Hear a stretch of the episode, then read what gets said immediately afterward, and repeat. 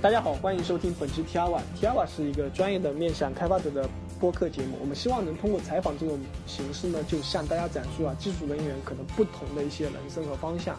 然后我是本期的主持人丁丁，然后这次的嘉宾也特别，我感觉非常特别啊，就是说可以说有别于我们以往所有邀请的嘉宾，因为他是来自于广发银行总行网络金融部产品经理的江海洲。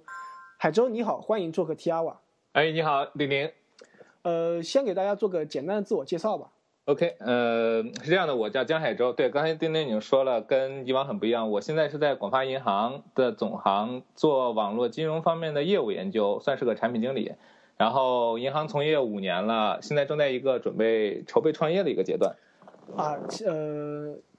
放弃银行的工作去创业，可一定有很多故事。但是我先 来，先不扯创业啊，我就是先想了解一下，像呃，你在广发银行这边主要是做哪些事情的呢？我现在在做的，因为从去年年初开始，网络金融特别火嘛，还有正好我们跟进的也比较，我们跟进其实比较早。然后我现在其实是在做。业务研那怎么说叫规划？业务规划更恰当一些，就是研究网络金融的这些形式怎么在我们我们怎么去做这件事情，然后互联网公司做的这些东西我们怎么去参考或者叫模仿，甚至然后或者是再说再创新，呃，就是银行怎么应对这些什么东西，我们出什么样的产品这方面的。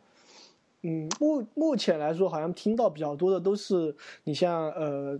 支付宝在做这样的事情，可能微信它现在在搞这样的事情，然后很少听到就是有银行跟进来做，一起做嘛。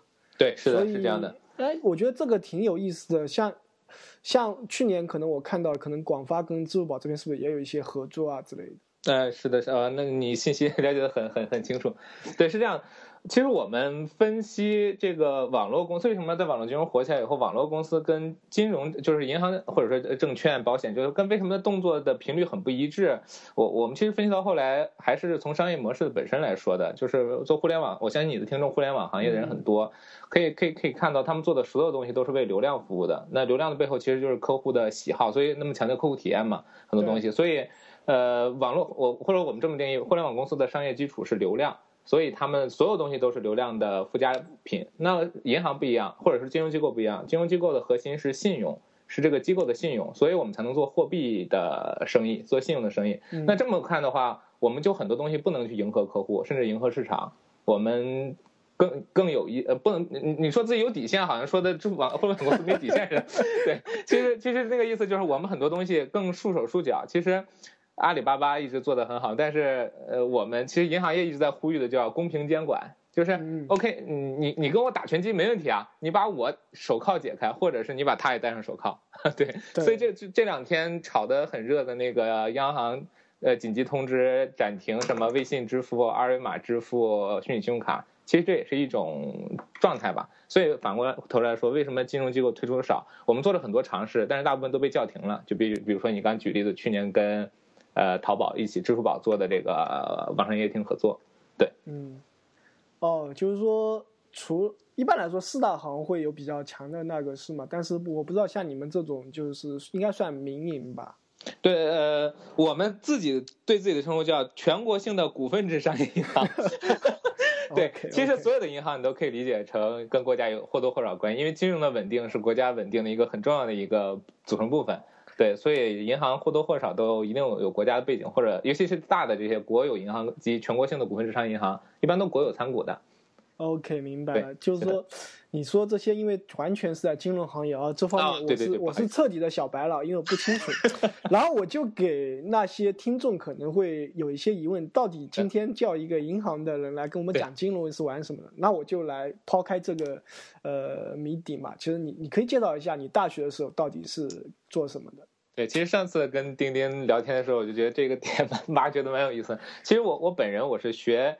呃，我专业背景是学硬件的，就电子信息工程，然后不了解人叫电工，对吧？就是其实学的是微波、呃雷达这个方向的专业，呃单片机，可能嵌入式系统，可能大家就比较了熟悉了。但是我这个人本身特别热爱软件编程，嗯，所以我花了很长时间在软件上面。但是我毕业以后，呃一天代码就都再没有敲过了，直接转行做金融从业者。但是其实金融的不是水很深这个词，我觉得应该中性点看，就是它它它很深。它的知识要求很强，它的背景很很多，所以就像我刚才那一小段话里，我我自己觉得这些词可能说出来大家好理解，但是我相信可能有的听众对有些词他都不是很明白。对，所以其实我是有比较强的专业背景的，但是完全转型的一个金融从业人员，对，大概是这样的。哎，那你刚开始就是说，为什么你是在一个学硬件的，在为什么是去跑去找了一个银行的工作呢？你当时是怎么考虑的？呃，当时，当时是这样的，那个我本身，呃，我我的本科学习成绩应该还算是呃不错的，但是我英语很烂，我相信很多做技术人英语都很烂，就我是 one of them。然后，然后大学的时候，呃，大四的时候应该说，那个时候我是一门心思想保送研究生的，而且那个时候北航那边已经接收我了，但是问题是我的六级考试，我们学校比较变态，要求必须六级过才可以去保送外校。学校？呃，西安电子科技大学，西电，西军电，对对对。然后我考了四百二十五分，四百二十五分在我们学校认为他这个是不能通过的一个分数，然后所以跟我说，就是你不能保送外校，你只能保送本校，而且保送本校你得当两年辅导员，有这么一个情况。然后，当时我就各种哀求，然后以及就是白脸黑脸，白脸黑脸，最后就。呃，就就愤怒了，就是扔下一句话，就是我宁肯找工作，我我就我我宁可不读研了，我也绝对不会保送本校，啊，而且我 真的就没有去一天，我就没有去复习考研呃考研究生，然后继续找工作，结果就是人算不如天算，那年经济危机，啊，零八年零八年，对，呃零零零八年经济危机，零九年的招工就是应届生招聘非常的惨，非常惨，当年很多人考研究生是因为工作不好找。呃，而且因为对自己的定位比较高，所以那个时候投的所有的简历，我所有同学都找着工作了。嗯，因为我们的学校，因为专业还算是不错，所以其实都是各种华为啊、中兴啊，什么各种的企业到我们学校去做招聘会。然后我花了从九月份开始，一直到十二月份，呃，没有一个单位要我啊，而且那年工资给的也很低，都是三千起的。嗯，所以后来家里帮忙找关系进了银行，所以是这样的一个一个一个情况。并不想来银行，说实话，我很喜欢做 IT，也是一个非常 莫名的一个情况。那你当时就进银行的时候是怎样子的一个情况吗？有发生？呃，当时就很搞笑了。当时我们银行想筹备一个新的分行，叫天津分行。呃，我因为我本人是东北人，大连人，我离天津很近，我当时还很开心。然后结果，呃。十二月份的时候，呃，签了签约了，呃，一月份的时候。人力资源部通知我说，这个筹分行筹备有很多工作要做。对对。呃，你你年轻力盛，年富力强，又有 IT 背景，希望你来就是帮助筹备，以及做一些就是 IT 相关的。我我理解就是布网布线，对吧？就是那个架服务器等等。后来我就为了这个，我还搬了一堆 DB2 的那个数据库的书回去看，然后就是让我快点快点做毕业设计。然后我当时我就说我很喜欢软件嘛，然后我而且当时我觉得我有这个工作目标，所以我选了一个。叫基于数据库呃全文检索技术的数据库应用，我记得很清楚，它是个编程的一个一个一个题目。结果我没想到这句话的核心在基于全文检索技术的全文检索技术，所以其实它并不是个数据库的啊，whatever，反正过了。然后，但是实际上那个，因为当年银行有各种各样的监管的考核指标、存在比什么等原因，然后我们的天津分行的筹备一直不顺利，导致我那年六月份，我同学该休假休假，该。工作工作，该上研的上研，结果我从六月份一直等到了十二月份，我才最终入职，而且入职还不是去天津，最后去了北京，呃，就比较悲催，有半年的这个这个待业期。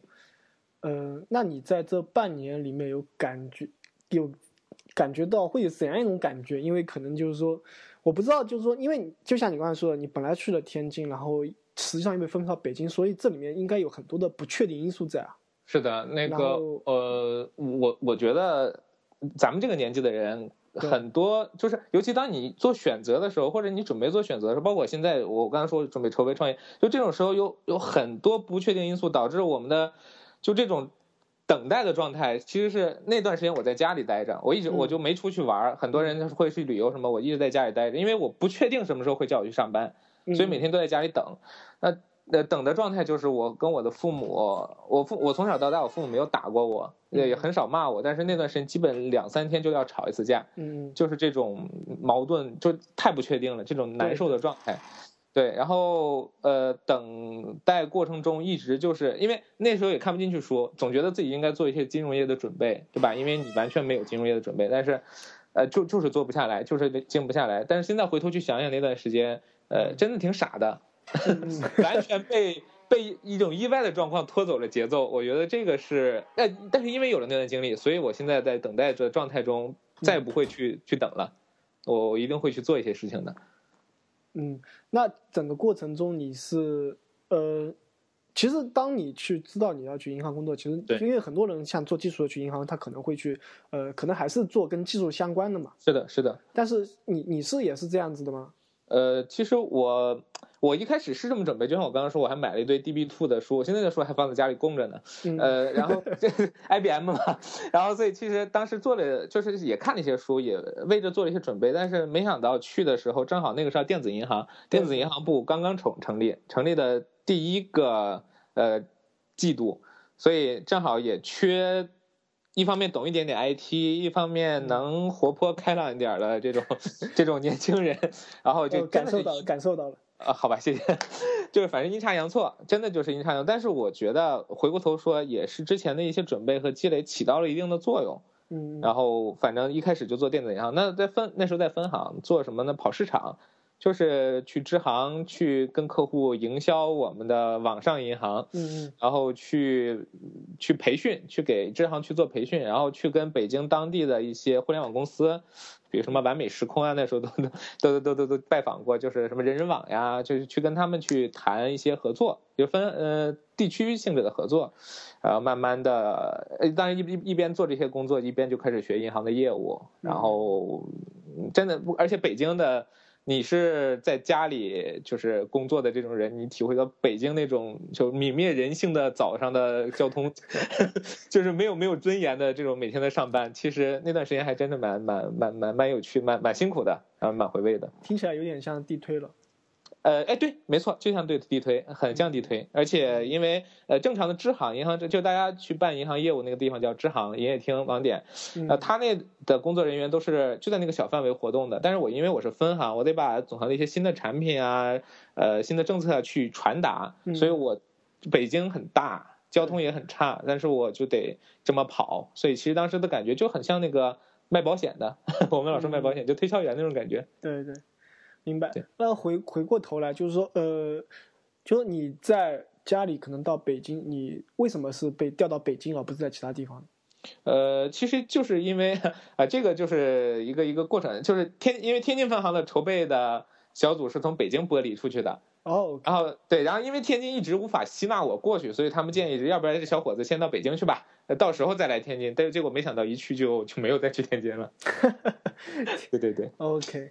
那你在这个呃半年期间，就是说是一直待在家里，然后这样的状态，直到你确定了以后去北京的，还是有怎样的一个其他的一些你？因为你真的没有考虑出去玩吗？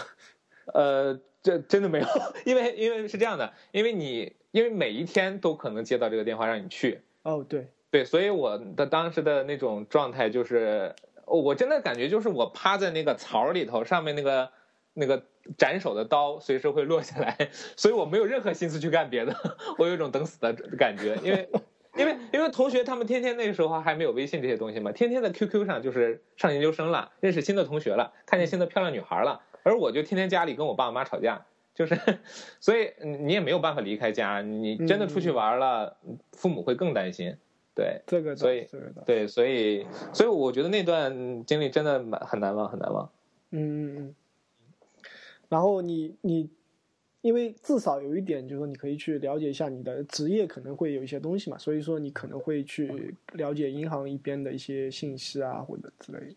是的，但是静不下心，真那段时间是静不下心的。OK，那呃，回来说地地推的事情，可能就是 地推。对，因为我觉得这个这个这绝对不是贬义词，我靠，不要笑，不要笑。因为我觉得，其实像我们我自己在做做的时候，其实我觉得有些时候真的是，我现在感觉其实是有些时候需要去做地推的，而且这个可能对你去了解用户啊，或者去了解一些需求啊，其实是真的是非常有帮助的，最最第一手的一个资料。是的，当时也是因为那一年我做了你说的地推的工作，所以后来我才有了机会来总行。真的是你说的很对，你说的很对。哎，这个就是你可以介绍一下，就是你为什么是因为你做了这个地推，然后你对你能有机会来总行呢？呃呃，当时是这样的，因为我在北京待了整整一年，就是从一一呃，我想想，一零九年的十二月份到一零年的十一月份，然后那个时候正好我们总行起了一个新的叫新网上银行及手机银行项目，就准备在六个月的时间里把整个网上银行推翻推推倒重来。以及做新的手机银行，那个时候人总行人不够，他们就会在全全国范围内的分行去，包括支行去抽调人力去总行来一起做这个项这些项目。然后因为北京市场很大，首先我要承认是北京市场很大。第二点是我一直这一年之间我都在做这地推相关工作，以及跟总行的频繁的交流，我们的我的一些想法，我们的一些看法，所以他们认为。这个点必须有人来，首先是北京必须有人，第二是必须有一个懂客户需求、懂市场状况的一个人，了解或者说了解的人来。然后我恰好就是又年轻又可以长期出差，因为要一去可能要去，当时先说三个月，后来又说半年，对对，所以有家庭的人可能就不太合适。最后反正就是我去了，然后后来就留在了这边。也就是这，因为这段经历，然后再加上一个，就是。其实我觉得肯出差是一个很好的理由。是的，但但是我觉得其实包括你刚才呃，咱们咱们聊的过程中说大学的专业背景，包括等待那段时间，包括这个北京地推这，其实我觉得这这不是那个念念不忘必有回响这句话老被人提起吗？其实我觉得是这么回事。我们很多工作其实功课做了都不白做的，对对，在一个很长的一个时间跨度上都会有回报的。是的，是的。所以其实像你也会比较听起来就比较主动的会去把握一些机会，然后这些可能你在你目前可能看不到什么东西，但是在未来可能会给你产生很大的一个回报。对，其实我觉得，呃，尤其是你你的这些听众，就是咱们做程序的同学，尤其是做的蛮好的这个同学，心都很善良，愿意帮助人。我觉得这是所有编代码的人的一个，就因为其实我觉得这就是说做慈善的人，有钱人做慈善，是因为慈善是所有花钱中。回报的这种心理反馈最强烈的一种方式，所以，所以，所以说做慈善，他并不是他好，而是他他觉得爽。所以其实我觉得，咱编代码人愿意帮助人，愿意给人解决一些算法的问题，愿愿意帮人 debug。其实我觉得，这这是一种相同的一种情感的诉求。所以我我整个，我其实你说的这点，我想想就是，其实我那六个月不全是待在家里的，在我的就是十月份那个月。总行实在是看不下去，说这人怎么也不报道，也不工作，然后成天在家耗着，还还成天打电话问什么时候上班，干脆去大连分行去实习得了。实习反正也没工资，你就在那就是给你找个地儿待，你也别烦躁了。然后对我就去大连分行待了，但是我去的是很奇怪的一个叫国际业务部，就是他他做的东西，我到现在为止我都不知道他们在做什么，就是天天就蹲在一个跟我同龄的一个就是同事身边，就看着他用电脑，然后。完全不知道他在干什么。他给我讲，他呃叫国际信用证业务。我说是小姑娘吗？呃，男神很帅的大帅哥，当时没搞基，我觉得很可惜。呃，对对对，然后但是很多漂亮小姑娘，必须承认，银行的漂亮小姑娘很多。欢迎各位程序员同学跟银行搞联谊。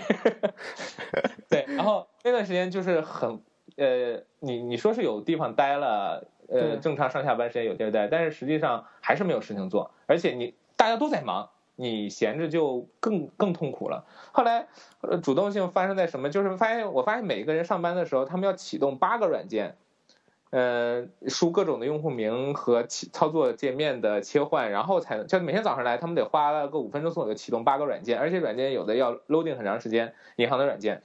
所以那个时候我就想，我能不能做一些努力去帮助大家改善大家的工作？我虽然不知道他，我不能帮助他们改善他们工作内容，但是我能不能改革工作的效率？后来当时就自己找了一个，现在叫 Auto Hotkey，就是一个 Windows 系呃系统下的一个。呃，快捷的红的编写呃软件，然后就给他们编了全套的从启动电脑以后的输入登录名密码。当然，现在回头看看，这个是不符合安全的 信息安全的。对，现在他都明文记，把密码全在那放着呢。然后八个软件依次启动，依次登录，然后调到指定位置。那然后从此以后，那个办公室所有人早上来了，就是打开电脑，然后去拿杯水去接茶，然后可以聊两句，吃点东西。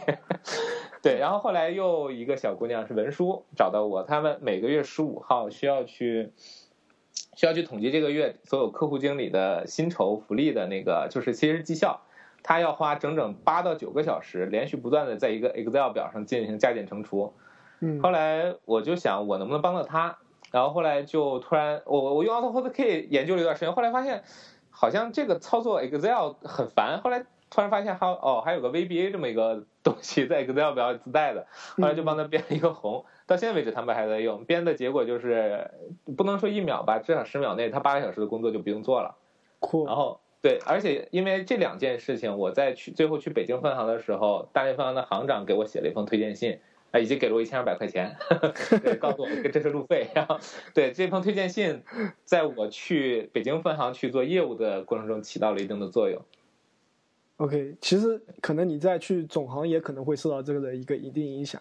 哎，是的，是的，是的。对，这个这个其实是一个听起来就是非常，就是说你，就我们可能对银行的工作不了解，我们可能无法改进他的工作内容，就像你说，但是我们可以尝试去改进他的工作流程和一些效率。是的，做我们能做，然后这些如果你自己不去主动做，可能就是说这辈子都没有人去解决的一个问题。是的，其实我最近接触到了一个北京的一个做大数据业务的一家公司，他给我们这家公司的商务给我留下很深很深的印象，就是因为所有的呃想做银行生意的公司，他都在想，比如说软件外包，对，比如说咨询这类的，那可能咱们同学比较多的就是属于软件外包公司可能多一些。这家公北京的这家公司找到我们，他做大数据的，他就是他来告诉我们的是，我能为你解决什么样的问题。这个问题不是你金融层面的，而是你在运营层面的，因为他是做大数据的嘛，他会他直接就是拿了一张表告诉我，他有几千万台的安卓手机都已经，就是他的合作伙伴已经有统计模块了。嗯，他告诉我们，广发的手机银行安装的客户的手机里还有什么样的软件，什么样的活跃情况，以及其他银行，就他他都帮你做好了。所以我就很留下很深的印象，我没有见过一家商务公司，呃，有这样的一种这种主动性以及他们的专业性，在这种过程中已经就就他他不忽悠，他就给你结果。我告诉你我做的很好，你看你用不用我？对，很有很有很有道理。这个是就是其实，在一些大对大的大 B 对大 B 的话，可能就是利用我的优势来跟你做一个呃互换也好，可能一起合作也好，这个可能是一个最现实的一条路。是的，而且这种主动性体现在职业上，就感觉他很有他很有素养，他很有能力。Professional。对，是的，没错。OK，OK，那呃，像你就是说来到总行以后，你刚才也介绍到了，其实你主要还是做哪些？具体是哪些东西呢？呃，我刚来的时候，那时候就做项目，然后先做手机银行，呃我先是手机银行的负责，然后我们一起去。讨论客户需求，去做页面设计，然后去测试，呃，弄了一堆手机放在屋子里。银行，我跟你说，银行，银行都不能上外网，我们那个时候就自己买的那个。呃，三当然最后报销了，买了那个三 G 的，那时候还三 G 的那个上网的那个小东西，对，然后手机各种各样的诺基亚的、黑莓的，我那时候第一次用黑莓才知道地球上还有开机这么慢的手机，啊，黑了一下黑莓啊，不好意思，呃，哎，肯定有很很多黑莓饭的，然后反正就先做这个工作，后来新网银的项目，我那个时候因为做过市场，所以当时做了营销宣传方面的工作，呃，写了致客户的一封信，当时写的干了一些事情。然后也做用户体验，那个时候学了很多用户体验方面的东西，所以就这个项目过程中，知识急速的膨胀，就脑中的和和对行业的理解，因为其实说实话，那个时候也就是刚工作一年的一个初级员工，对吧？但是这个这个机会让我快速的学习很多，然后后来就进了总行的这个部门，这个项目结束以后就进了总行的部门，然后先做手机银行，嗯，然后赶上了移动金融起来的这一波浪潮。然后移动金融做了一段时间以后，从去年开始做网络金融的研究和产品设计，呃，算是一步步都走在了商业银行跟网络沾边这块的比较前面的地方，呃，也也是觉得还蛮幸运的。说实话，感觉蛮幸运的。一方面 学到了很多，一方面我觉得对我整个的现在对很多事情的看法，以及以及我的或者说职业竞争力有了很大的提升。嗯，哎，这个听起来其实有点出乎我意料，因为我。就说你这个其实做法是非常互联网产品的产品经理的做法了。呃，是的，我感觉就是说有点不像在银行里面的一个。我跟你说，现在有多不像银行？那天我跟京东的一个同事，我们在我们在搞一些呃产品方案的探讨。九点钟的时候，他给我发一封邮件，我给他秒回了，因为我就在座位上。然后他就很惊讶，说：“你们银行不是应该早就下班了吗？我们现在一般都是九点钟以后才能下班，就是 已经很不银行了，很互联网公司了，很没有节操了，或者说。好的。不过我很喜欢阿里的那句话，就是拥抱变化。我们去年跟他们合作中，虽然被他们欺负的够呛，但是。但是我我真的觉得学到这句话就拥抱变化，一定豁出去才行。OK，那呃问一个比较私人的问题嘛，像你们这种做产品经理的，一般来说，国内对技术人员对产品经理还是挺深恶痛绝的。是的，是的，这帮这帮只会动嘴巴的混蛋。对，像你你们的呃广发的这些，你们自己网络金融部的技术对你是你们合作的融洽吗？呃。首先，作为银行来说，我们的开发是外包的，所以这是 甲方乙方的关系，他们不融洽，他们也不太会说。哎，不过不过开个玩笑，是这样的，那个你说的没错，只要因为你们是这，你们其实这关系不是产品经理与开发，其实你们的关系是对立面，对，你们是一个上下游的关系，一旦是上下游分工不同，就一定有摩擦，这个是无法避免的，我们只能去尽量减少它。但是不得不说，因为我们这种甲乙方的关系。所以导致我们在很多时候的话语权是比较强的，就是我们可以比较硬的硬气的说话，呃，甚至可以说出，我觉得在互联网公司不会这样不负责任。我我了解到像阿里、像腾讯，他们都他们技术是有一票的投票权的。可能总共是五票，他有一票，但是在我们这儿，我们甚至可以说出我不管，我就是要这个，你必须做出来。我现在很多开发的恨死这句话，我不管，我就要这个东西，你给我做出来。直接抽你，就是啊，我就觉得这很不合适，因为我我编过程，我我知道这种感觉，所以其实我们在努，呃，所以其实我们部门，因为，呃，在银行做网络金融或者做电子银行，它是个夹缝的一个一个部门。你说你说它。它是技术，它不是技术。你说它业务，它又没有自己的业务，它只是把所有业务，比如说信用卡的业务、个人银行业务、贷款的业务，然后它给吸收了以后，再再从另外一种是呃 IT 能听懂的方式讲给 IT，然后去形成一个新的产品，比如手机银行、网上银行。所以它是一个先吸收再反哺的一个一个一个一个中间的环节。嗯，对。所以其实我们对自己的要求是，无论你要谈什么方案，你得比业务的人更了解它。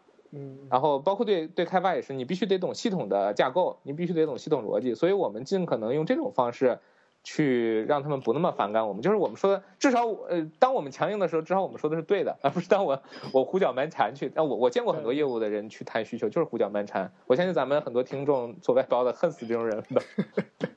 I don't care, give me 就那种感觉。明白，我我我我就保持沉默好了。嗯，好吧，谢谢。你想吐槽是吧？我不吐槽，不吐槽，因为我能理解。对，嗯，其实然后我回来说说一些真的是互联网金融这个，因为现在的确这块太热了，但是其实很多人感觉这个就是一种概念型的东西，或者大家都是这个，因为有很热，所以很多人都在炒，但是其实。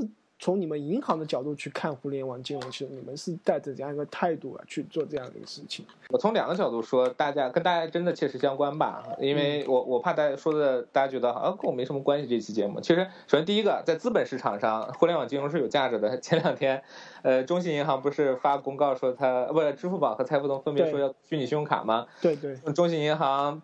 暴涨，呃，直接涨停一天，然后，然后第呃三月十一号的事情，它涨了百分之一点几，然后三月十二号直接涨停，然后三月十三号，呃，央行发布紧急通知，要求暂停此项业务，然后它暴跌，对，然后呃暴跌了一天，连续暴跌两，今天还跌，我看，但是呃腾讯也跟着跌，腾讯直接从六百。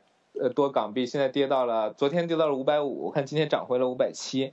就首先，资本市场是认为这个是呃一个可以炒作的概念，所以玩玩股票的各位呃同学可以关注一下这个概念，这第一点。第二点是从我们这边怎么看？首先，我们刚开始去年年初的时候做这个东西的时候，我们自己也觉得这是个概念，就是你网上银行、手机网上银行都十几年了，手机银行都五年了，嗯，这个这不就是网络金融吗？我们当时也这不就是网络金融吗？但现在看来。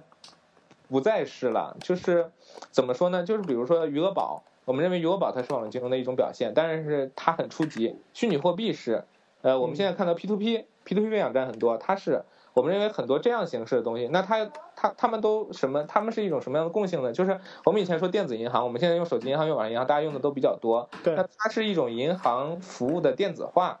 怎么说呢？就是它是它的概核心理念是成低成呃成本降低，就是我把柜台成本转移到自助设备上，然后过了几十年以后，自助设备的成本往往 PC 上转移，现在往手机上转移，这样转移下来以后，其实对于银行来说，我们的成本逐渐降低。嗯，我们我今天听到这个数据，我我不敢证实也不能证伪，就是呃替代率就是替代率什么概念？就是每每呃每在网银发生一笔交易，说明我替代掉了柜台的一笔交易。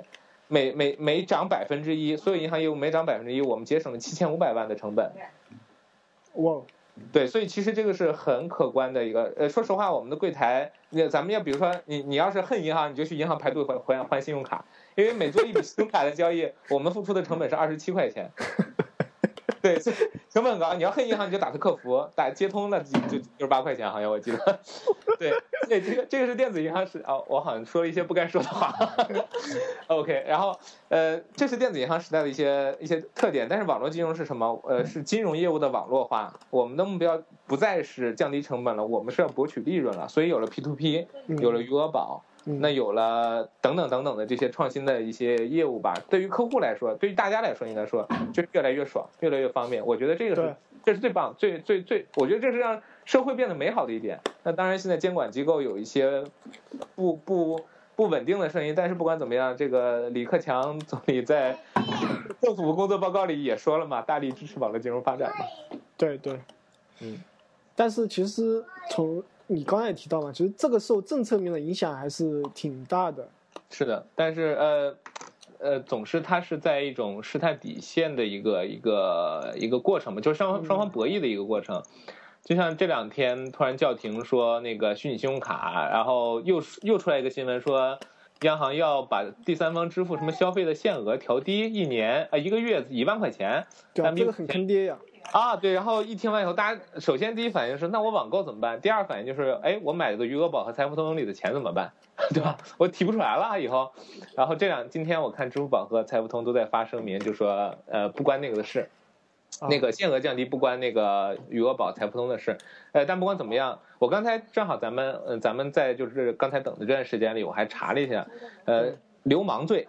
投机倒把罪，就这些口袋罪啊，在一九九七年刑法修订的时候删除的。我就说，如果流氓罪还在，陈冠希都枪毙一百多回了。就就这些这些罪名，他他的就是这些，包括现在的一些银行呃银监会、人行呃三会呃银行三会吧，对金融行业、网络金融这个行业的一些监管政策，它是呃已经脱离时代要求了。嗯，对。那但是。因为时代在发展，所以人民的呼声也在变强。而且，其实你可以看到，现在银行已经在做一些我们看起来好像不太合适的，就是监管机构看起来不太合适的努力了。比如说那虚虚拟信用卡，它是不合乎规范的，但是大家都在往前努力，包括大家的呼声也在这儿。所以，呃，流氓罪和投机倒投投机投机倒把罪一定会被这个删除的。我们这些呃更好的产品也一定会出来。我觉得这个是有信心。所以，我觉得。很多做程序或者搞 IT 方面的同学，如果你你觉得网络金融这个方向可行，我我建议你们创业方向甚至都可以考虑一下。呃，其实门槛没有想象那么高，但是暴利啊，金融业是暴利。对对对。比如说呃，像 P2P 这边的话，你们是怎么去？因为 P2P 现在很多 P2P 其实都是有点感觉像私募或者非法集资的感觉了。哎，对，央行就是三三条红线不能破嘛，其中两个都，一个是非法吸收公众存款，一个就是呃呃资金池，不要搞这种。其实这样的，那个国内现在 P2P 弄得有点乱，而且我们现在确实了解到里面有很多，呃很多不合适的东西，比如说用信用卡做支付，比如说他设资金池，设资金池是什么意思呢？就是你钉钉你看到 P2P 上有个我江海州的一个，呃怎么说呢？比如说我要开小店了，我现在急需十万块钱，我请大家借我钱。然后你觉得钉钉觉得，哎，我我正好认识江海州人，或者我觉得他这项目挺靠谱，我投十万块钱给他。但实际上在平台操作的时候，也许你这十万块钱并没有给到我，你也许被他挪用到了另外一个地方。而我这个项目因为，呃比较 OK，所以可能是平台给我钱了，平台来来吃我这个项目。所以就是有很多这个就叫项目和你的投资方向不一一对应，这个就形成了资金池。资金池是什么结果呢？就可能因为因为你的钱被挪用到别的地方了，那那个的风险可能不一致，所以它可能会亏损。就是很多这样的。不好的事情正在发生，所以国家那么呃监管层面那么紧张。那银行在做这些事情的时候，因为我刚才最开始就说过，银行的核心是信用，嗯，银行不会用信用去冒险，呃，所以有的时候客户觉得银行很很很闭塞，很很很老老朽那种感觉，但是实际上原因是在这儿，因为我们的核心是信用，就不能出错，不能呃对，宁肯宁肯出呃。出出，就宁肯我们去承认错误，但是我不能犯错。就是比举个例子，上次咱们交流说，我们银行呃，咱们都说网呃移动金融或者移动互联网或者网络金融要快速迭代，对，呃，我们银行做一个手机银行的版本，我们需要提前六个月把需求提出去，六个月以后你才能见到这个。最最离谱就是我界面上有个字错了，我需要六个月以后才能把它改过来。你说这是有多么多么纠结的一种状态啊！然后但是。但如果这个东西的错发生是涉及到账务了，就是你客户的钱会发生错误，那当天晚上就能给你改过来。对，就是这这样的一个一个。你有没有想很很多时候，因为反正你会编程呀，拿着代码自己改一下，把这个文字。啊，就是啊，我就这有什么难的嘛？你这个时候就就有种暴走感觉。那乙方的同学很可怜，他们是代工，对吧？就是在外包，他们很可怜，他们也觉得能改。嗯，但是。有流程在银行，尤其越大的机构，流程越复杂。有流程在，你必须得经历什么样、什么样、什么样、什么样、什么样、什么样等等等等，六个月以后你才能把它改掉。那你像，但是如果像这样子的话，你们现在。你虽然在做产品经理啊，但是你这样不是很 麻烦吗？资源、资源，然后更新都很麻烦。你还是这样一种模式吗？呃呃，在之前电子银行确实这样的，包括我们现在的手机银行、网上银行，还是用这样一种开发速度去开发。但是我们做网络金融的这些项目已经不是了。呃，其实也因为我觉得整个市场，为什么市场一定不能有那些垄断，不能有那些卡塔尔那些东西，就是它要你。充分的竞争和碰撞才有更好的东西。为什么这么说？去年我们做微信银行，我们去跟微信的团队，微信团队正好就在广州，我们就去拜访了。然后我们就跟他说了，我们的节奏是六个月，快点的话我可以做到四个月。微信那个同学直接就比了个 V 的手势给我，我还想这是这人怎么了？他直接说我们是两个星期，我们两个星期变化一次我们的公众平台的 API。你跟不上你就别做，哇，我太喜欢他了，因为我的 IP 同事就在我旁边。我说你看人家两个星期你怎么办嘛？然后所以现在我们的很多业务也用两个星期的迭代速度去做，包括跟阿里那次合作也是。哦，也就是说，其实你们跟一些互联网公司合作的时候，可能会跟着他的节奏走，但是一旦跳出这个的话，可能还是得按照原来的流程很瀑布的这种方式去走。对，但是我们现在做网络金融了嘛，所以我们现在还是横向对比着互联网公司在在推进我们的很多东西的变革。啊，这是很好的事情，这是很好的事情。我觉得这是对大家有，就是有助于社会进步的一件事情。对啊，然后，所以我我记得我前一天看到一个说工行还是清已经达到百分之八十的敏捷了，然后听到你这么说，我觉得应该我对这个应该打一个非常多的问号。那工行跟招行比较特殊，他们的开发团队是行员。不是外呃不，他们有一些项目是外包，但是他们有大量的开发团队是他们自己人。哦，这样的。对，但是像我们比如说广发银行，包括很多别的银行、股份制商业银行，包括小行，他们的技术都是外包，因为养一个行员贵啊，这个养一个外包便宜。明白。便宜很多很多。包括医院，医院也是类似。哎，对对对，是的，是的，所以经常会出现临时工嘛。好吧，我们不要在这个话题上纠结。好吧，好，我们继续。对对对，很有意思。就是像像你们，那你们银行其实因为会不会去？因为你们贷款其实也是类似 P to P 啊，对吧？呃，是呃，但是我们怎么说呢？现在不是你们还会经常听到一个词叫利率市场化。对，说为什么这利率市场化就是老老老老提老提，就是因为以前的利息存存款利息和贷款利息是刚性的，也央不是呃央行规定好的。对。所以，我银行，所以那个时候叫躺着赚钱嘛。你只要有人存钱，我能放出去贷款，而且贷款这个需求总是紧张的，就是大家总是想要钱，对对，扩大生产。然后存款，老百姓以前的理财渠道不是你，大家以前可不知道货币基金、余额宝这些东西。然后投资股票又又容易赔钱，所以就只能存钱、存定期什么的，买理财产品什么的。所以其实这个利差。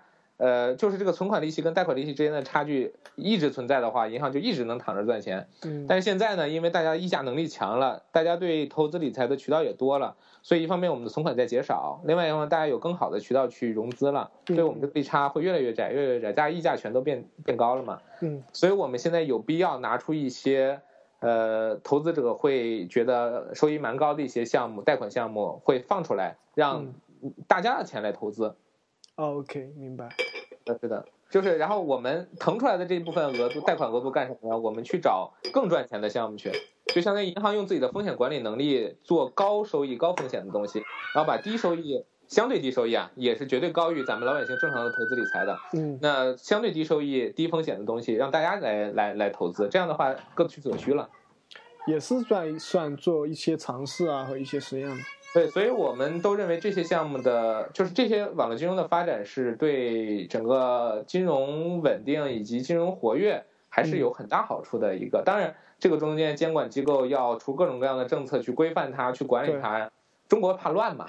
对对对。啊那我就来八卦一个事情了。嗯。因为你在节目一开始就说了，就是说，你希望。就是说，央行这边把你们的手铐给解掉，或者给网络金融这块人加上手铐，那你能举一些例子吗？就是说是呃，我想一想能讲的例子。哎，我举个最简单的例子，咱们买银行理财产品，呃，银监会在零九年、零八年有一个商业银行理财产品销售管理办法。里面明文有一条要求是，客户首次购买理财产品必须去网点进行风险测评。然后后来，呃，银监会相关领导还强调了，网点指的是物理网点。这就导致了一个什么事情呢？大家想买理财产品，你就算你是一个网民，就算你网上银行、手机上全开了，就算你有什么各种 K 盾、U 盾、乱七八糟的东西，你必须去一次柜台，你你签在现场签一个现在很形式主义的一个约，你才能回到网上去买理财产品。呃，现在我们回头想想余额宝，嗯，呃，想想腾讯的这个微信上的这个财付通，你有签约过程吗？你仔细想想，你有风险测评吗？没有。对，其实这样的话，我们认为这是一种不不正当、不公平竞争，它不公平监管带来的不公平竞争。所以我们这这不是我在呼吁了，这个这个其实是 招行前董事长马呃前行长马蔚华 曾经说过这句话，就是你要不要把我手铐上，呃手铐解开，要不然把他手铐铐起来。我欢迎啊，是欢迎阿里申请金融牌照。嗯，你来了，把你捆上，咱们打。你别说现在嗯一搞就是你我打不赢你，我打不赢你，你你要不然都捆上，要不然都都松开。明白。对，是这样。所以其实。呃，不公平竞争在哪儿都会出现，对，其实各个行各业都有，所以我只是我看到了金融业的一些东西，所以分享一下。对，我说说实话，我真的恨死去柜台了。我也是，我这两天我也去了一次柜台，恨死我了。虽然是很漂亮的小姑娘，但是干嘛呀？这不是泯灭人性吗？我就不愿意去柜台吗？而且我是在总行，我楼下有营业部，那么多人，他周围没有银行。啊啊。他非得为这跑一次银行，现在停车又这么贵，哎呦，交通成本又这么高。我而且我我呃去银行还好一点，我最恨的一定要跑跑让我去跑去我开户行。哦，泯灭人性。因为你知道开户行这个东西，我靠，我搬一次家，我可能离开户行就很远。啊，是的，是的，这个。而且还有一个呢，你你我们这种股份制商业银行还好，排队现象不严重。你要是在工行，哦呦，排死你！太蠢太蠢。那呃。上面听下来，其实很多，其实你是现在更多是担任产品经理嘛，但是你很少讲到你在做市场运营这一块了。我不知道你这个算不算是你工作的一部分呢？呃，对我我我其实运营这块儿现在是因为以前我们呃，我估计很多商业银行的大部分项目是不没有运营的。嗯，呃，客服客服是独立这块儿，如果你不算客服的话，是没有人在运营它，就是，呃，没有人去想像互联网公司这样想出很多双十一、光棍节呀、什么行情啊这类，他不银行不会搞这些东西，因为我们不说人员的问题，在至至少在大家的思维上，没有认为运营是个很重要的事情。嗯。对，但是去年双十一我们一起搞的淘宝网上营业厅，后来被叫停了，也是被监管叫停了。但是这个过程中，我们学到了阿里很多东西，其实就是最最最核心一个就是运营。嗯，呃，我发现你玩网络，你你不运营就是傻的。他们跟我说三分设计，七分运营，以前是十分设计。嗯，对，就是没有运营。所以其实现在回过头来说，呃，包括前几天知乎日报上不是有一篇关于滴滴打车它怎么推起来的这个过程？对，刚刚我说地推，其实你刚批评我批评的对，地推是一个。应该在互联网行业里，它是一个很很很很好的一个东西，它是金字招牌，它是核心竞争力。对，所以我们现在看很多运营方面工作，我们也在慢慢去努力去去去尝试。呃，因为去年一个简单的一个运营操作，我们曾经创下了七分钟卖一个亿理财产品的一个一个记录。就是这些东西后来会会发现它的效果会很好。嗯，对，所以我们包括以后我要真的创业的话，我也会很重视、很重视运营这块的。我不会再像以前那样，觉得产品好，酒香不怕巷子深，对吧？我东西够牛逼，大家都会愿意用。好，现在现在发现不是这样了，已经是因为信息量太大了。对，什么时候帮我想想怎么运营？OK 啊，我这两天在学 学习你这个软件的，你知道吗？好的，OK，就说呃，其实。因为像你之前，其实像你也介绍，你在学校的时候其实是非常喜欢编程的，然后可能特别是软件块，然后可能但是很悲剧的是啊，可能就是说我们我们先说一个引号的悲剧嘛，就是你工作以后没写过。一行代码，但其实也不准确，因为你不是用在大连的时候，包括你自己写过一些。那那个是小小小小品级的。对，但是不是以真正的就以软件工程师的身份去写过任何代码嘛？没有。所以就是说，这一路走来，就是你感觉这个转型最大的感受是什么？就是你的技术背景给你做这些事情有没有带来什么好处？我觉得这个一定要分一好一坏。首先我说一坏的吧，这个过程中我很难过的，嗯，有种放弃我初恋的那种感觉。好的。对 对，就是那种那种，就是我相信所有，尤其是把软件当做自己的终身的伴侣的那种，嗯，软程序同学来说，其实我我我始终不喜欢码农这个词，我也不喜欢程序员那个猿猴的猿那个，就是他们自嘲的这种话，我始终不喜欢，因为。我我到现在为止，我都是很尊敬所有编代码的同学，而且我很敬仰他们，我也很喜欢他们。但是这个过程，因为我不得不放弃我的工作内容，导致我不得不放弃编程了。刚开始我的感觉就是我的初恋，呃，离我而去了，就我，而且我是不得不放弃它。但是现在慢慢看来，其实核心竞争力的提升就在于不断的放弃你最擅长的东西。其实我觉得你现在创业也是，你编程一定会越来越少，因为你要大量的工作放在。筹资包括推广的层面的对这些东西，对，包括在在，呃，你说，其实我有时候想想，就是如果我能把这些时间用来写两行代码，对我来说是多么快乐的一件事情。就是，就比如说咱们现在打电话的这件事情，对，如果你先去写代码，我相信你也很嗨呀。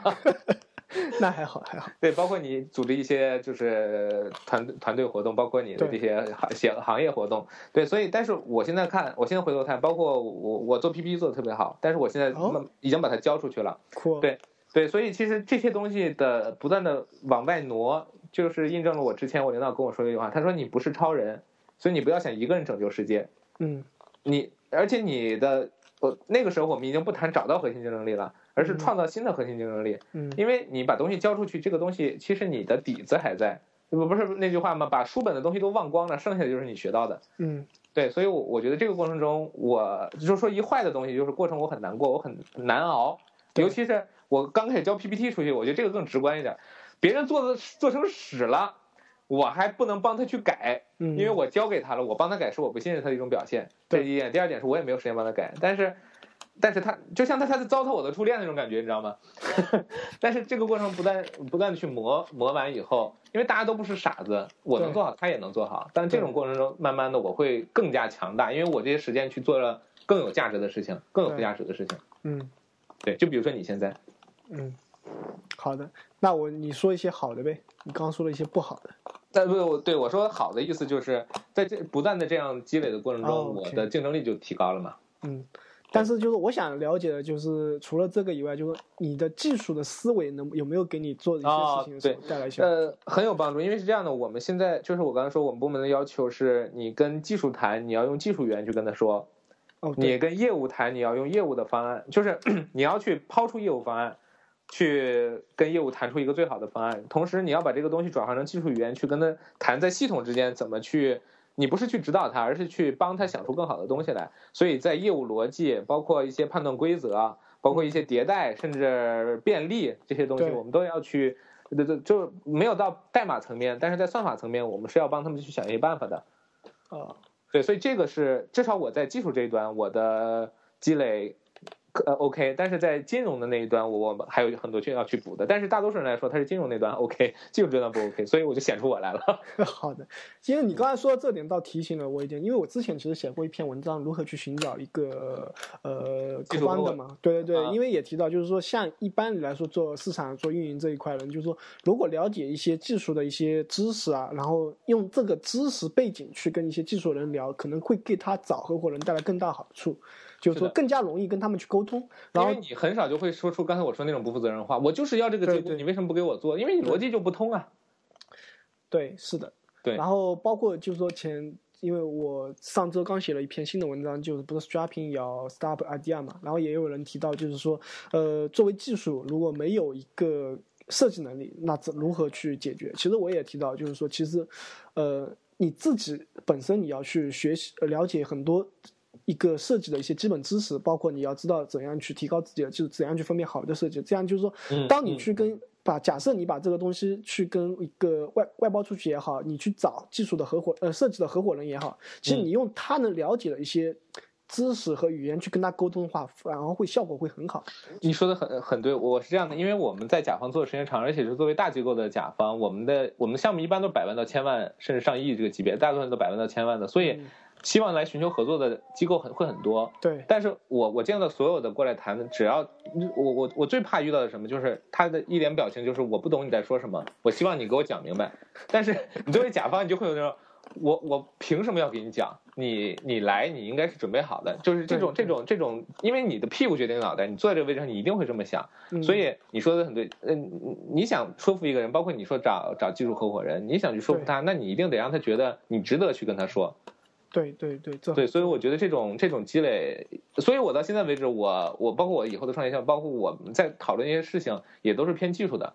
对哦，对，所以这个会让我不断的去去去加深这方面的理解，以及找到物以类聚嘛，找到对各更多就是跟我志呃臭味相投的人。对，嗯。OK，那我刚才又被你引起了一个话题，就是你做的一手好 PPT 啊。对，这个你你是你来形容一下，到底能做成什么样的程度吗？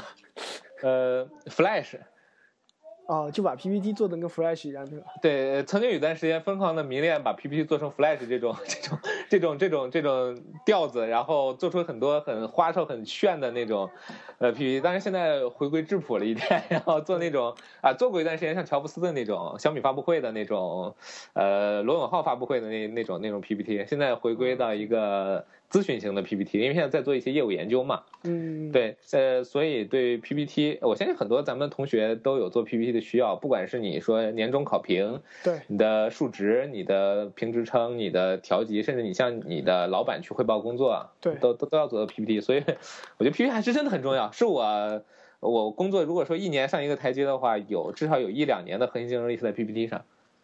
对，很重要，因为我觉得这个反而是很多技术人员缺乏的嘛，因为技术人员一不喜欢写文档，二不喜欢做 PPT 嘛，就是对啊，花里胡哨的东西干嘛用嘛，对吧？对对对，但是我就你你是从大学以开始就很注重培养自己这方面的一个能力吗？呃，其实我我就是那个念念不忘，必有回响。就是我我这人其实我我昨天跟同学呃同事聊天，我就说我回头看我过去的五年十年，我好像一直是脑子里灌着屎一样，就是好像一直在干一干一些奇奇怪怪的事情。但是呃，哦，不过后来我们又说，你你觉得过去傻逼是说明你现在在往上走。你要是有一天你说我过去多牛逼，那你一定是走下坡路了。嗯，对，所以呃呃说远了，就是但是我在大学的时候，应该是大三的时候啊、嗯大四准备做毕业论文的时候，呃，有一天看到了我我在这里应该说我我我必须要跟大家推荐一下，就是那个叫 PPT 演绎。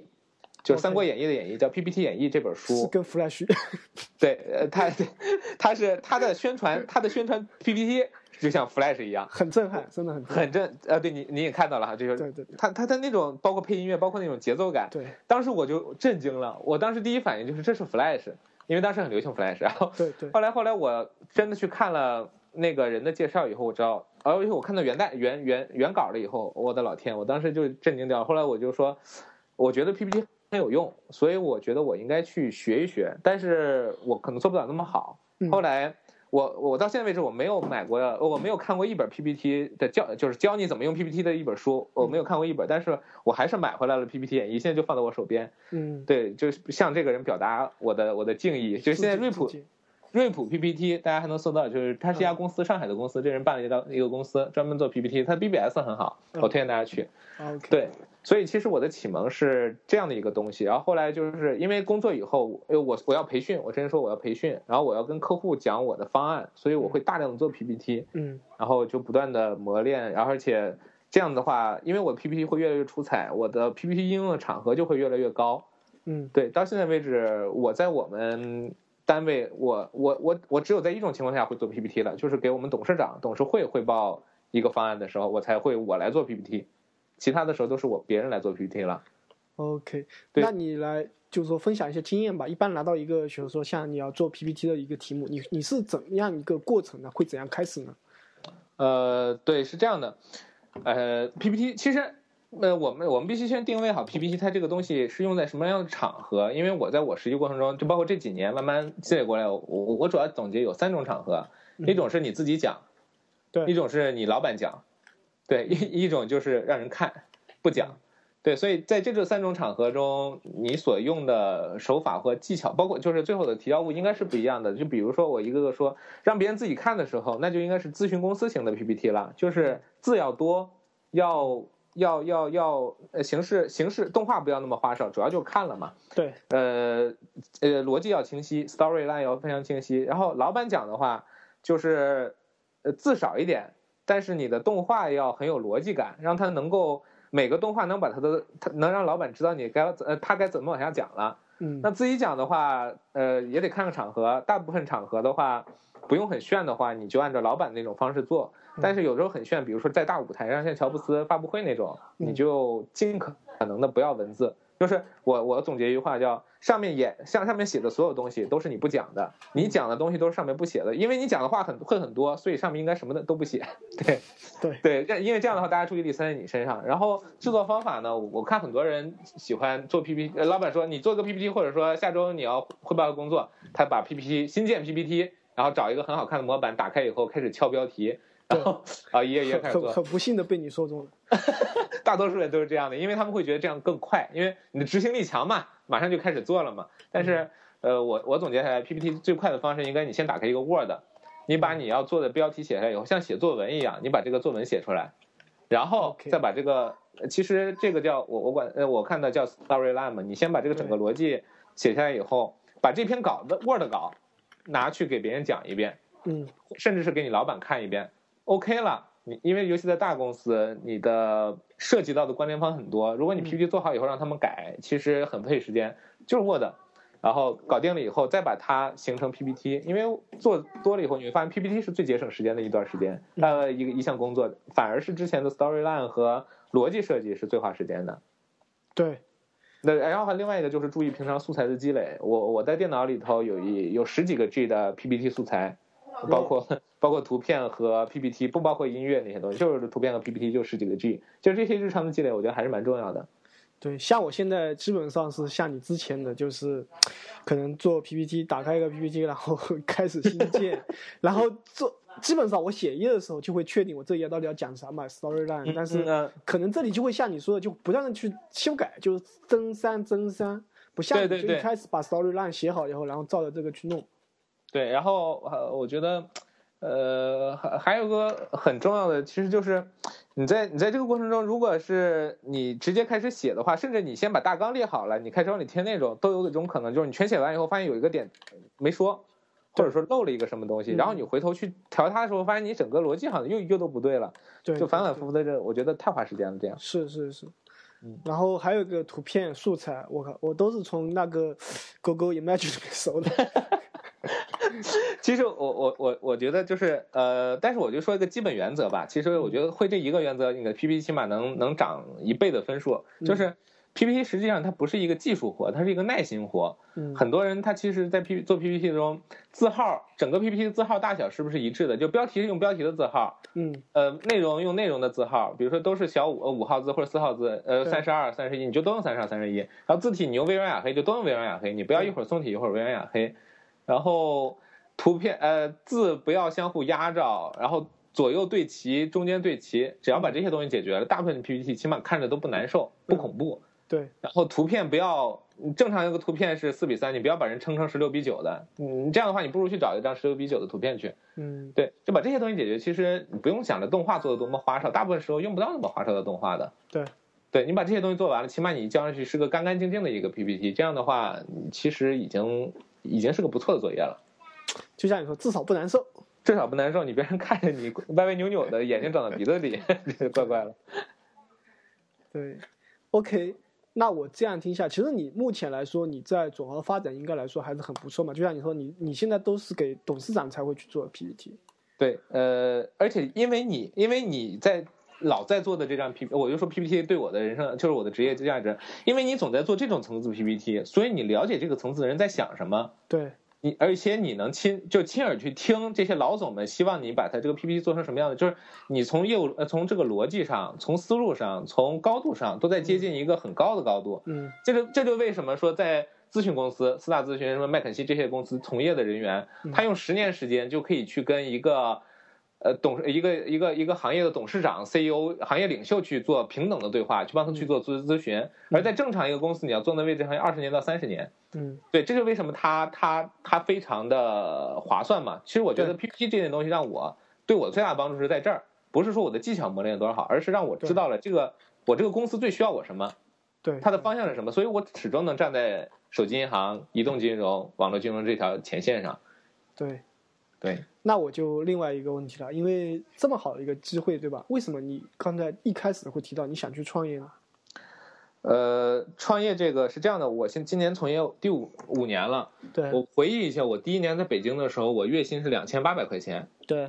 呃，因为我在银，我是本科生，对我在到银行以后，我实习期是一年。我比如说我第一年在北京，我一直在实习期，所以两千八百块，我我记得很很很痛苦的时候，在北京两千八百块，我租个房子是一千六百块钱。嗯，在五环外六五环六环之间，嗯，什么概念？就是每天早上我挤那个泯灭人性，就专门有个志愿者负责把你摁住，然后门关上以后，到下一站我不小心我会被弹出来，然后这时候有人冲进去，我就挤不上去了，就是。这样的一个地铁，每天早上一个小时十五分钟，对，呃，然后而且我两千八百块钱，我跟我两我女朋友两个人，也就是说我一个月可支配收入只有一千二百块钱。我到总行的时候，我负债一万多的信用卡我都还不起，这是我第一年。第二年我去总，然后我到总行以后，我的工资就翻倍了。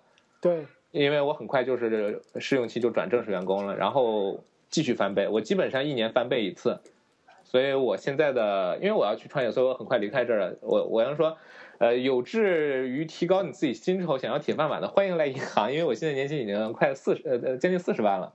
我今年，而且我今年还会上一个很大的台阶。对，呃，对，所以，但是你说为什么在这种情况下还会选择创业？因为我刚刚说嘛，回头看看过去，好像脑子里都灌屎了。那其实我说，我想，我想再往前走一步。嗯，呃，因为我觉得现在这个市场环境会越来越好，创业环境也会越来越好。这第一点，第二点是，我觉得，我觉得。我还没有透支，我还没有透支到我的极限，就是人都是贱嘛，就是为什么欧美人喜欢做极限运动，因为他 他不够刺激，所以我我我跟我的朋友就是想跟我我们想一起创业的朋友，其实我们就想说，第一点，我现在每天九点钟下班，嗯，我为什么不把这个时间花给自己？就是我创造我给资本家打工的创造价值的时候，为什么我不能给自己创造价值？这是第一点，第二点是。呃，我觉得这个世界还很大，这个世界可能比我在银行工作大很多。呃，这是第二点，第三点是，也许我能创造更多的价值呢，也就也许我的薪酬会很快赶上我现在的状态，并且有所超越呢。当然这个可能性比较小啊，都说创业成功率低，咱也没创过业。呃，我觉得试试总总总没坏处。第另外一点还有，因为我的合伙人在美国。所以，我我也想通过这个机会，因为我英语很差，但是我觉得我不能用英语英语差来给我自己找一辈子借口，所以我觉得我应该去试试。其实还是有点想感，你感觉自己想换一种或者挑战吧，或者应该用好好听的一点词叫，呃，就是作作死嘛，就不作死就不会死嘛。对，其实我觉得最最大的原因，最最大的原因就是我已经这么辛苦了。我为什么不把这个时间用来创造更自对自己更有利的价值？对对对啊！当然还有一个很现实的一个原因，就是因为我毕竟不是金融专业科班出身，嗯，而且我更喜欢还是 IT 方面的东西，所以我越做深，我包括现在做网络金融，我在金融层面越深，我的瓶颈越突出，我的短板越突出，嗯，除非我下花心思真的去，比如说读书，比如说去参加培训，去把这个短板补上。否则的话，我这短板会越来越突出，导致有一天我跟不上了，我会被淘汰掉，我会被更更新的人、更好优秀的人淘汰。所以，不如在这之前主动脱身出去。我觉得这是一个我我自己确实考虑过的一个问题。还是不忘技术心啊！啊，对对对，就是还是喜欢初恋啊，不不不好意思，这这句话能不能掐了？好的，我不会跟你女朋友说的。好，谢谢。对，所以还是我我觉得还是真一个年轻，尤其我现在还没有到三十，呃，不过我觉得到三十也无所谓。我觉得我五十岁时候还应该去创业，对我我觉得应该去试试。而且我我我我真觉得现在这个时代，大家总说就是那种投机暴利的时代过去，但是我觉得永远不会过去的，你总有人会成功。这个人为什么不是我？嗯嗯嗯，好吧。那在前途未卜的创业路上，你有什么期许吗？期许，我我上个周末跟我女朋友聊这个问题的时候，她对我的要求就是去之前把我的住房公积金取出来给她，不许不许我带走。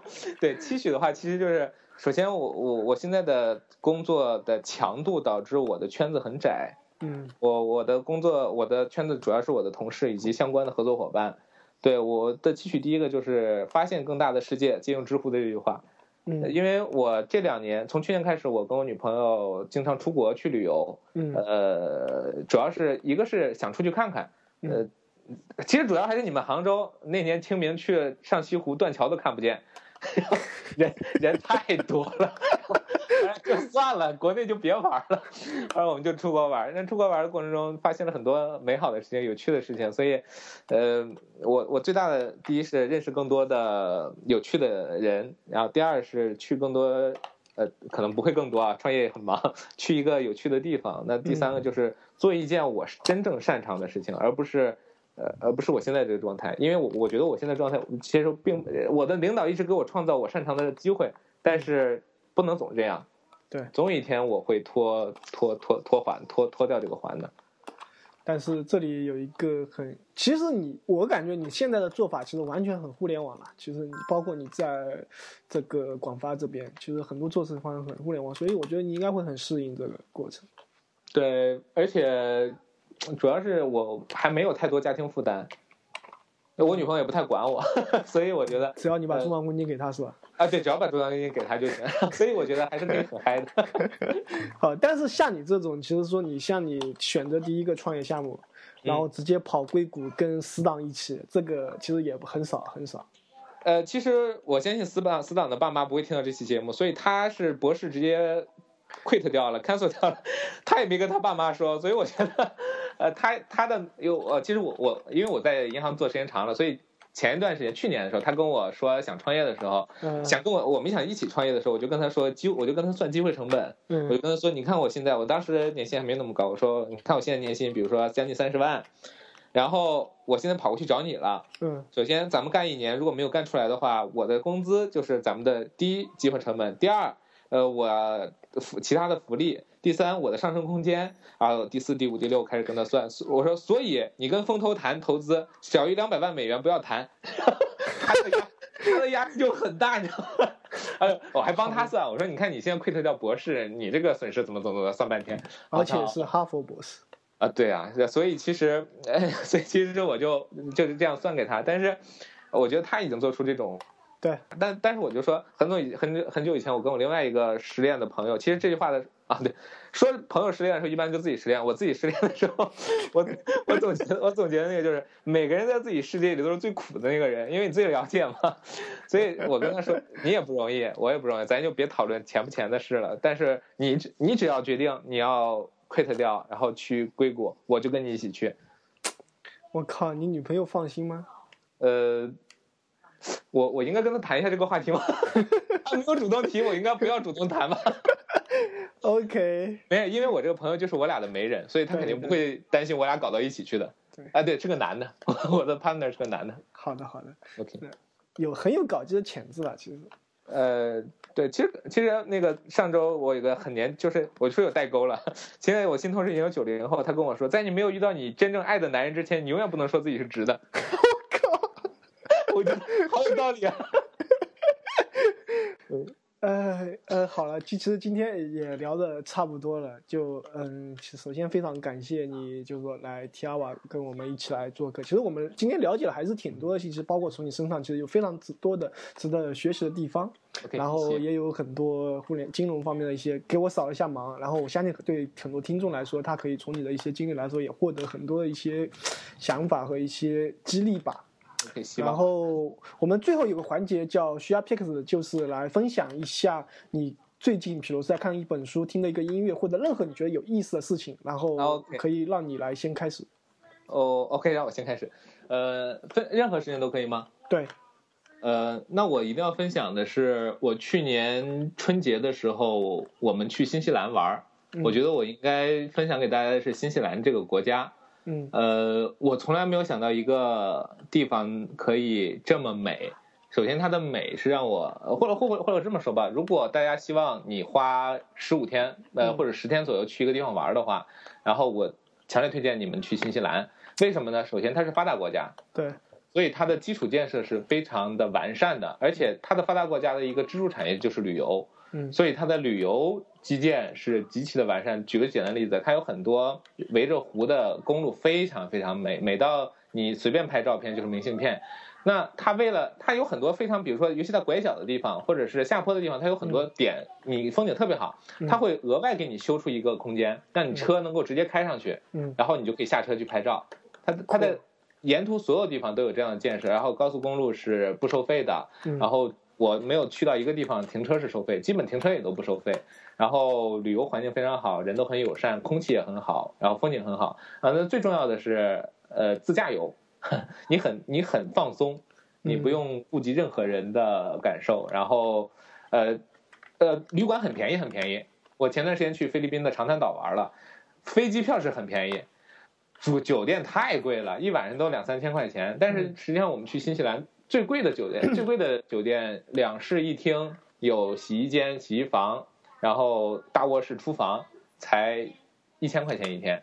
酷，在 Queenstown 就是极限运动的发源地，所以我我如果要分享什么的话，我觉得这是我非常想分享，就是呃所有没有不爱旅游的同学，呃爱旅游的同学没有去过新西兰，我强烈推荐你们去，而而且就在南岛上进行一下自驾游、环岛游。呃嗯，他自驾游是可以用中国的那个驾照可以直接拿吗？我去之前，我是做了一次公证，我这直接在公证，因为它是旅游国家，所以它是鼓励你所有能支持他旅游的啊，呃东西，所以我是在国内做一个公证，但是我有同事直接就是拿着呃驾照过去以后，他就给你，他就可以受理。租车提前在网上租好，所有的酒店都可以提前，全都在网上可以安排好，自，己设计路线，然后到时候就去开车就行了。好，然后我而且他那个车特别少，主要是嗯我每天开两三百公里就 OK 了，很轻松。就是我女朋友最后回来以后就说，她觉得我玩的比她好，因为我开车了。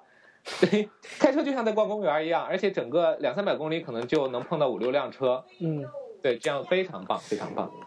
我觉得我已经被你勾引起来了。啊，一定要去！我后来说，我就觉得回来以后我应该弄一个代理，就是新西兰旅游，因为回来以后我给大家分享照片什么的，已经去了三四波人了。好的，我我觉得我必须要去找个时间呢。哎，我强烈推荐大家去看看。好的，好，你的推荐呢？我我的推荐还是可能就是说熟一点吧。就上上周刚写的一篇文章，不是 Job 叫 Startup Ideas，因为我发现我最近推荐很很匮乏，就推荐东西的时候，是不是应该换一个工作生活节奏了？也许。然后包括可能今天还有一个就是我我今天在录音，跟我之前用的方法全部不同吧。我们用了一个商业软件叫 Call Auto for Skype，所以说就是说如果有兴趣做类似这种播客节目的话，就用 Skype 录，然后可以直接就把这个你们俩的对话直接录下来，而且不需要任何的设置，只需要花一点钱，非常便宜的一个哎，它是 Skype 上的一个插件吗？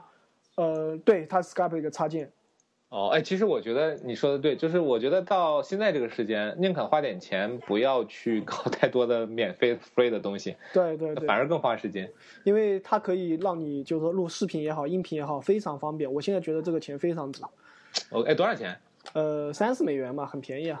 呃，是呃终生的。呃，对，lifetime。OK，哎，然后你刚才说你发的那篇文章在哪里发的？呃，在我个人的博客，然后对，在我等一下我们会也我也会在 show note 里面去把它给弄出来。好的，OK，那今天就到现在为止，然后我们大概就可以说跟大家说 say 拜拜了。非常感谢大家，希望有能让大家觉得有意思的地方，谢谢大家。然后下一次跟你聊，可能就要聊你的创业项目了，是，说不定到时候我要求助于你的帮助了呢。说可以看有没有机会一起合作一下。谢谢谢谢，好的，谢谢大家，谢谢好，拜拜。好，拜拜。